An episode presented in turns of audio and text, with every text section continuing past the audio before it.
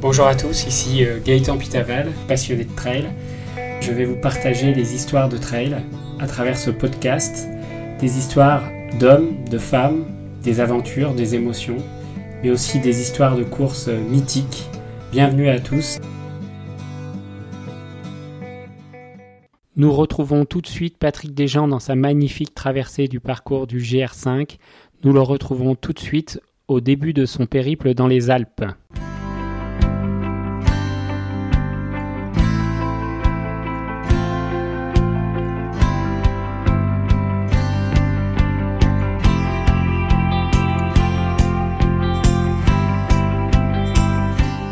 Pendant cette traversée des Alpes, là, tu, rencontres des gens, des randonneurs, des, trailers. Et comment ça se passe au niveau de, des rencontres et des échanges? Je suis parti à, mi-juin, donc c'est pas encore les vacances scolaires. Par contre, dans les, dans les Alpes, j'ai euh, rencontré des randonneurs et mon expérience de l'année dernière euh, a été confirmée cette année, c'est-à-dire qu'on me pose des questions parce que les gens ne savent pas où me situer. C'est un truc qui est vraiment très intéressant. Ils ne savent pas si je suis un trailer ou si je suis un randonneur. Quand ils me regardent en tant que trailer, ils disent Ouais, quand même, le sac à dos, il est un, peu gros. quoi. C'est pas un sac à dos de trailer. J'ai mes bâtons et puis je ne cours pas vraiment. Je ne cours pas franchement, je trottine. Et quand je croise des randonneurs, ils me regardent et puis ils me disent, euh, ils me disent Vous faites du trail? Alors, c'est la question.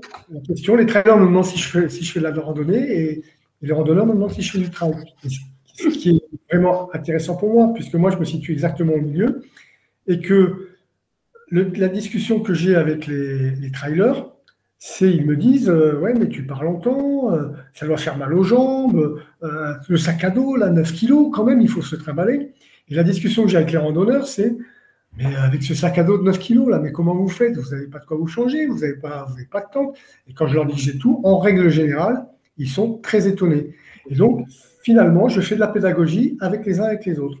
La pédagogie que je suis auprès des randonneurs, je leur dis écoutez, vous pouvez très bien alléger votre sac, vous pouvez très bien porter les chaussures de trail, et vous verrez, vous ferez les mêmes choses que ce que vous faites en ce moment. Mais par contre, quand vous arriverez au refuge à 3h ou 4h de l'après-midi, vous ne serez pas tout cassé, et vous n'aurez pas mal aux genoux, et vous n'aurez pas mal au dos, et vous vous sentirez léger, et vous ne serez pas fatigué, vous serez prêt à repartir. Et la pédagogie que je fais auprès des trailers, je leur dis mais écoutez, un sac à dos de 9 kg, vous, avez un sac à dos de 1 kg ou 2 kg. Un sac à dos de 9 kg, certes, ça va vous ralentir, mais finalement, ce n'est pas non plus si lourd que ça. Mais par contre, vous gagnez beaucoup en autonomie, et vous gagnez beaucoup en distance à parcourir, et vous gagnez beaucoup en panorama à voir, et vous gagnez beaucoup en conditions physiques à attraper, et vous gagnez beaucoup sur beaucoup de points. Donc, je suis, moi, je suis sans arrêt, finalement, dans mes rencontres, je suis sans arrêt en train de faire de la pédagogie. Excellent. c'est très intéressant ce point-là parce que finalement, dans les deux cas, tu surprends et dans les deux cas, il y a des choses à apprendre pour les uns et pour les autres. Parce que c'est vrai qu'avec les trail-off qui se sont développés avec le Covid, on a vu de plus en plus de gens avoir un plus grand besoin d'autonomie. Et puis, on voit aussi maintenant de plus en plus de randonneurs s'équiper de chaussures de trail parce qu'elles sont beaucoup plus légères et qu'elles ont une accroche qui est, euh, qui est assez intéressante pour eux.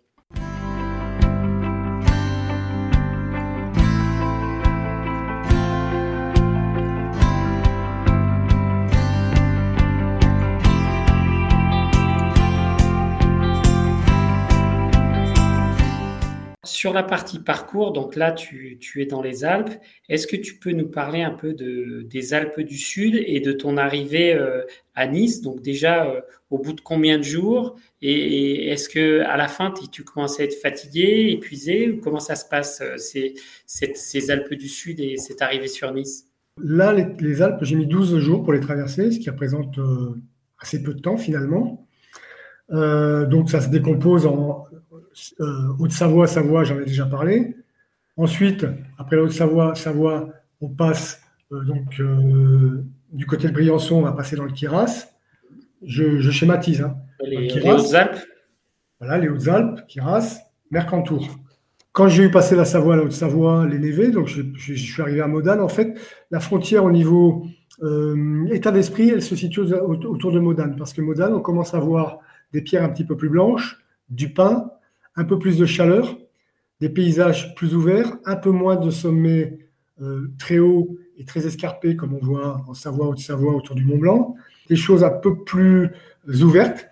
Et, à partir de Briançon, on rentre dans les Alpes du Sud, le Kiras et le, Mercantour. Et là, paradoxalement, par rapport aux a priori que j'avais, à l'idée que je me faisais, c'est là que j'ai trouvé l'école les plus hauts. Et c'est là que j'ai trouvé les terrains les plus difficiles, notamment dans le Mercantour. C'est là que je vais trouver les pierriers, c'est là que je vais trouver des chemins pleins de pierres, plein de marches, plein de marches, des chemins très techniques, et tout au long, du, tout au long des chemins. C'est-à-dire que l'histoire de, que j'avais en Savoie-Haute-Savoie, du col qui monte progressivement, gentiment, pour pouvoir s'accentuer à la fin, là c'est fini. Là on, on repart dans une ambiance plus méditerranéenne, plus pyrénées, c'est-à-dire que les vallées sont en V, un V assez pointu. Quand vous êtes au fond de vallée, vous faites 300 mètres, et bim, vous remontez, escarpé jusqu'à 2000, 2003, 2004, 2005.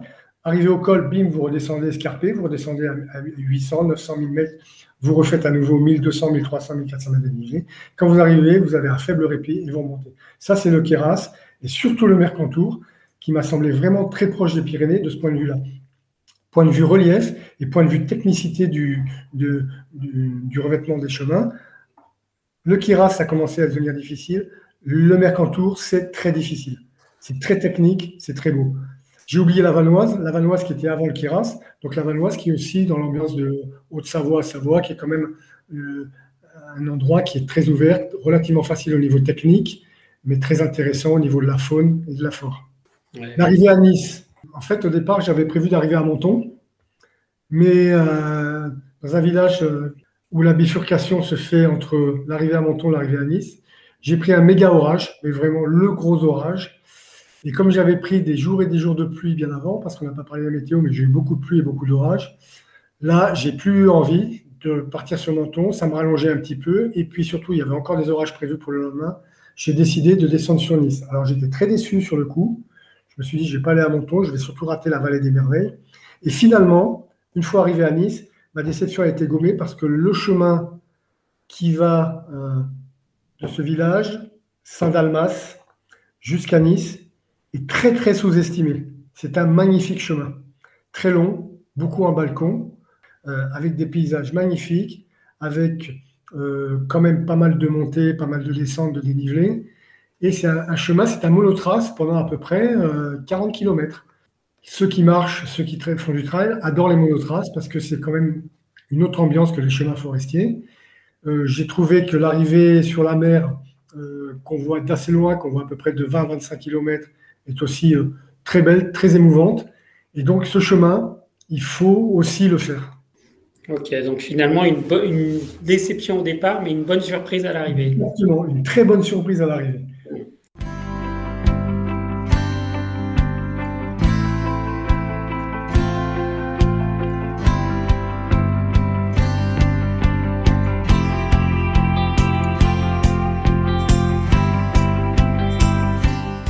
Alors, tu arrives à Nice, tu as 1200 km euh, dans les jambes et à peu près 45 000 mètres de dénivelé. Dans quel état d'esprit tu es? Quel état physique tu es? Et est-ce que tu as un, comité d'accueil qui vient, euh, qui vient un peu pour te, soulager ou, ou, pour te réconforter ou boire un petit coup avec toi pour fêter ça? Pas de comité d'accueil. Ah, dommage. ben oui, mais Nice, c'est par rapport à, l'endroit, aux endroits où je vis, aux endroits que je fréquente, c'est un petit peu loin.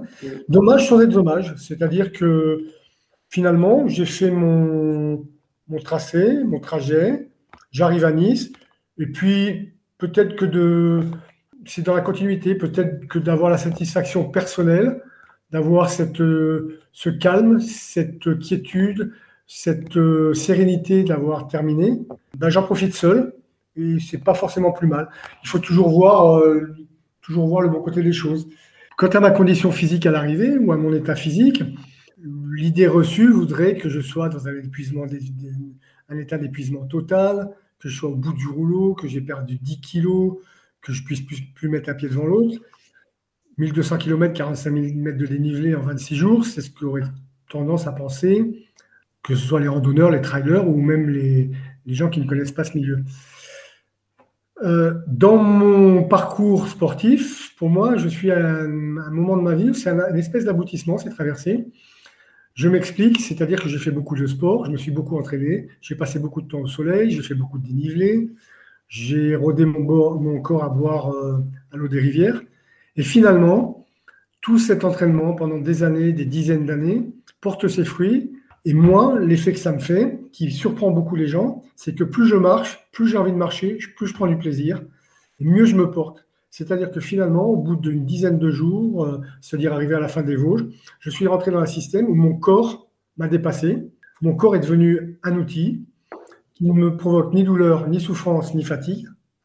Je me lève le matin, je sais que ça va fonctionner, je sais que je vais pouvoir marcher, je sais que ça va bien se passer et que je vais pouvoir me consacrer à mes photos, aux rencontres, à regarder les panoramas et que je vais être tout à fait détendu psychologiquement parce que je n'aurai pas de soucis avec eux.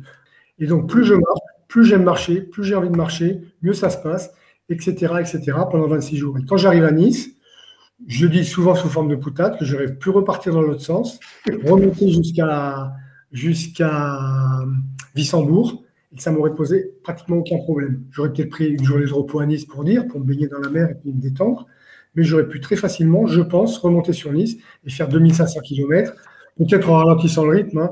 au lieu de faire 45 km, j'aurais pu enlever 5 km par jour, mais j'aurais pu le faire. Et j'ai eu la même sensation l'année dernière dans les Pyrénées. Quand je suis arrivé au Pays Basque, là j'avais ma fille qui m'a accueilli. Elle est venue courir avec moi euh, les, derniers kilomètres et je lui ai dit, tu sais, euh, je pourrais très bien repartir dans l'autre sens et rentrer, euh, rentrer à Banyuls, que ça ne me poserait pas plus de problèmes que ça. Donc un trailer qui, passe à la randonnée ou qui alterne un peu, donc on, va dire que tu es, un hybride des, deux domaines. Euh, et, surtout, moi, ce que j'entends, c'est qu'il y a aussi une, force mentale à la clé qui s'est euh, développée. Je parle de mon corps est, est, prêt euh, comme une machine tous les jours, c'est qu'il y a aussi une, volonté et une, force mentale qui est, présente. Oui, mais la volonté, la volonté elle ne se met en branle, si j'ose dire, que s'il y a des difficultés. Moi, je pose plus de difficultés. Donc, c'est l'état mental change, effectivement. On tombe dans un état mental de satisfaction, de bien-être, de plaisir.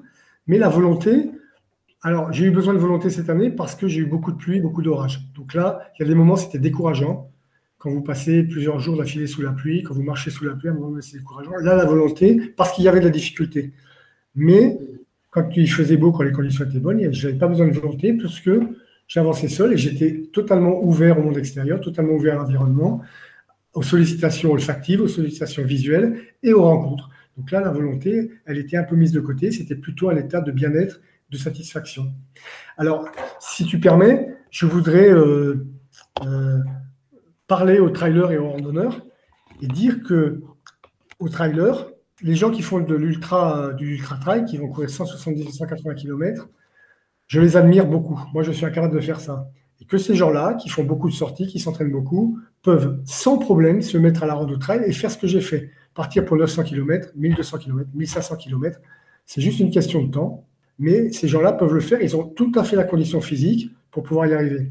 Et aux randonneurs, je leur dis aussi, si vous partez pour 1200 km, comme beaucoup de randonneurs le font. Si vous voulez avoir un peu plus de légèreté, un peu plus de bien-être, un peu plus de sérénité, allégez votre sac, passez à un mode un peu plus rando trail, et vous verrez qu'à la fin de chaque journée et au début de chaque journée, vous ne le regretterez pas parce que partir avec un sac plus léger, finir la journée euh, enfin reposer, finir la journée moins fatigué qu'avec un gros sac, être avec des chaussures légères qui ne pèsent pas au niveau des jambes, ça vous, je pense que ça changera la vision de, la randonnée et ça permettra de sortir de soi et d'être plus disponible pour l'environnement, pour les rencontres et surtout pour absorber tout ce qu'une randonnée comme ça peut apporter et peut fournir.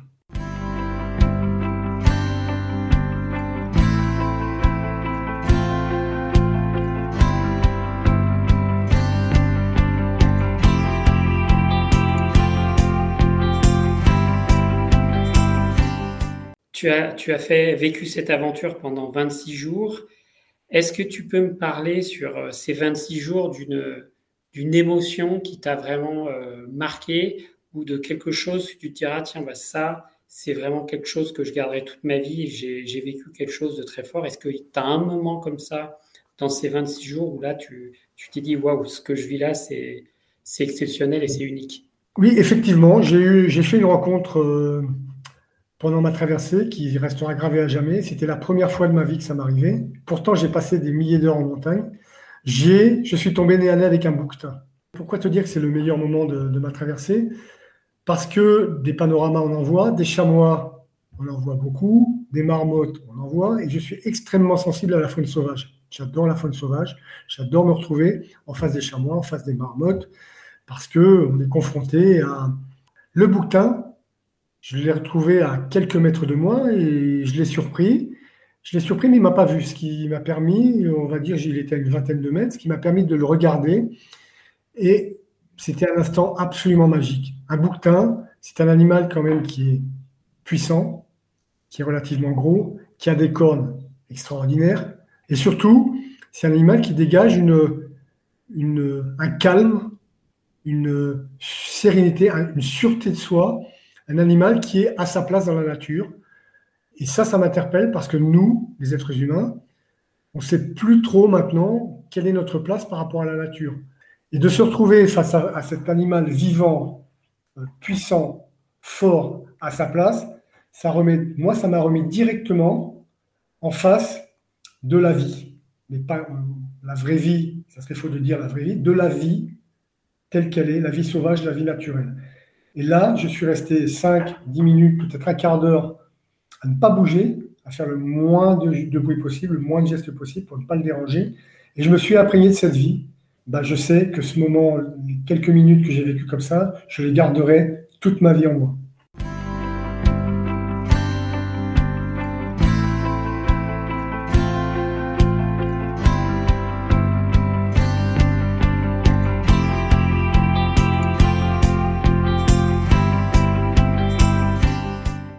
Conclure, est-ce que tu as une anecdote insolite à nous partager pendant euh, l'ensemble de ton parcours? Est-ce qu'il y a un moment où tu t'es dit, oh, voilà, c'est un peu, ça c'est un peu n'importe quoi, mais... Alors, j'ai eu une rencontre insolite.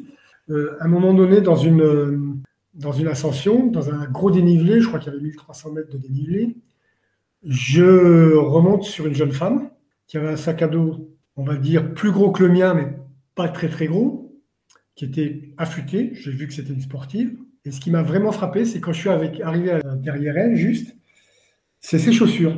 En fait, elle était en sandalette. Façon fermée derrière, quand même, tu vois, avec, euh, avec euh, la croix sur le, coup de pied, et puis juste la petite fermeture derrière. Donc là, euh, on arrivait en plus, on arrivait en haut. Donc j'arrive en haut avec elle, puis je commence à descendre, puis je la vois qui descend quand même d'un bon pas, quoi. J'arrive à sa hauteur, puis je lui fais bravo, hein. Je lui dis bravo pour vos chaussures. Elle me dit Ah, ça Ah, oui, oui. Parce que je lui dis quand même, euh, là, on était dans les terrains, on est en montagne, on vient de franchir un col, on descend, en plus, on descendait sur des terrains assez gras. Et là, avec les sandalettes, euh, moi, j'ai jamais vu ça. Moi, je cours en chaussures de trail, je trouve que je cours déjà léger. Mais, euh, toi, avec tes sandalettes, elle me dit Mais je fais tout le temps comme ça, moi, je suis tout le temps avec ça. Je lui dis tout le temps, même quand il y a du caillou, même quand c'est dur, elle dit Je suis tout le temps avec ça. Mais je lui dis Mais t'as pas mal aux pieds, tu te cognes pas Elle dit Non, non, maintenant j'ai l'habitude.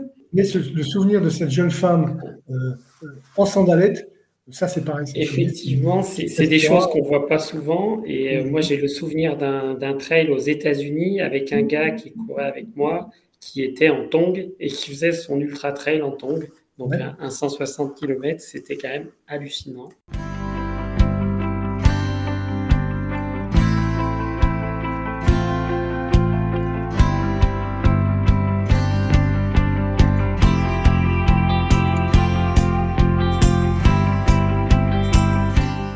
Alors, ma dernière question, euh, Patrick, avant de se quitter, c'est quoi ton prochain euh, défi, euh, trail ou rando trail? Alors, j'ai plusieurs défis. Plusieurs défis possibles. Alors, déjà, mon, compte Instagram s'appelle la tournée légère, c'est-à-dire que j'ai décidé de tous les ans de faire un, parcours de ce type, mhm. pratiquement exclusivement sur les GR, parce que les GR, s'ils sont là, c'est pas par hasard. Les anciens qui les ont tracés, les ont tracés à des endroits opportuns, des endroits appropriés, pour pouvoir vous faire visiter, euh, enfin, faire voir les panoramas, faire visiter les régions. Donc, si les GR sont là, ce n'est pas par hasard, c'est pour être parcouru. Et alors, j'ai trois, trois, trois projets, alors je n'ai pas encore choisi. J'aimerais faire le GR4 qui part de Royan, qui descend sur, euh, sur Grasse, parce que celui-là traverse le massif central, ce qui me permettrait euh, de parcourir le cinquième grand massif montagneux français qui est le massif central, puisque là j'ai parcouru les quatre premiers. Ça, c'est la première possibilité.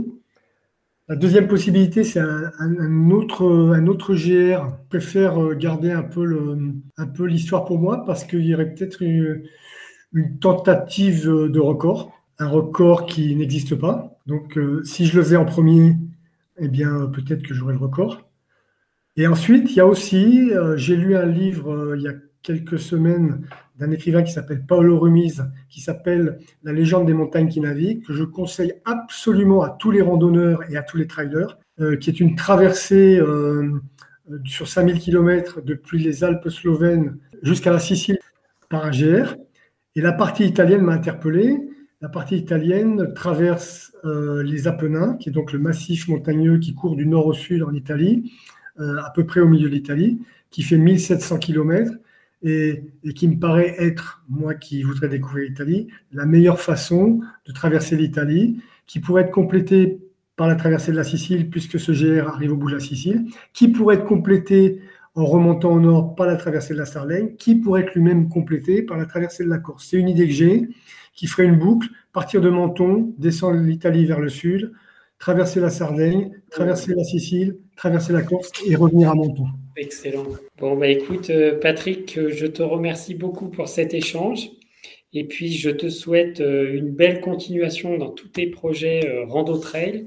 Et puis, bah, on se, on se reverra peut-être sur les, sur les sentiers. Voilà, cet épisode de Trail Story est maintenant terminé. Je vous remercie de votre écoute. La semaine prochaine dans Trail Story, je vous propose de retrouver Sébastien Speller, magnifique champion de trail qui a remporté plusieurs fois le Trail des Templiers et qui nous parlera cette année de sa deuxième place sur ce trail mythique qui a eu lieu il y a quelques semaines. À la semaine prochaine dans Trail Story. Nous terminons avec une musique choisie par Patrick Dejean. Bonne aventure trail à toutes et à tous.